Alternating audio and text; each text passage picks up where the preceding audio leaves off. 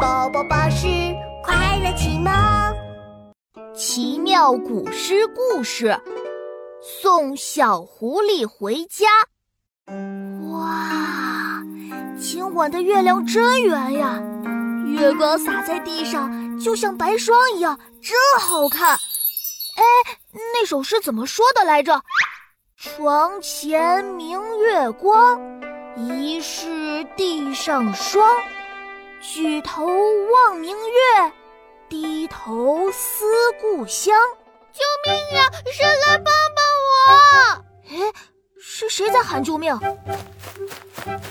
哦，原来是小狐狸。小狐狸，你别怕，我是琪琪。你怎么了？我我迷路了，我想回家。可是天黑了，我怕有怪兽。奇妙，真奇妙，办法真不少。放心吧，妙妙，包在我身上。你的家是什么样子啊？我家的门口挂着小灯笼，就像月亮一样。看见月亮，我就想爸爸妈妈了。我想回家。哎，别哭别哭，我知道你家在哪儿了。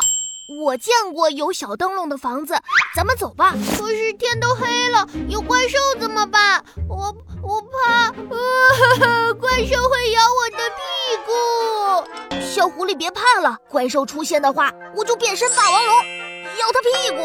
我们快走吧。那那好吧。奇奇哥哥，是什么声音？啊，是绿眼睛的怪兽。哦，我是超厉害的霸王龙。再过来我就咬你的屁股！嘿嘿，原来不是怪兽，是一只可爱的小猫啊！奇奇哥哥，又是什么声音？啊，是长脖子怪兽！哦，我是超厉害的霸王龙，再过来我就咬你的屁股！琪琪，哦，哎，原来是妙妙啊！你和小狐狸在这里干嘛呀？小狐狸迷路了，我送它回家呢。原来是这样啊！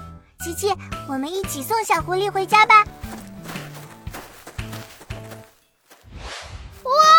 是爸爸妈妈，我好想你们！太好了，小狐狸终于回到家了。唉，我也有点想家了。那我们赶紧回家吧。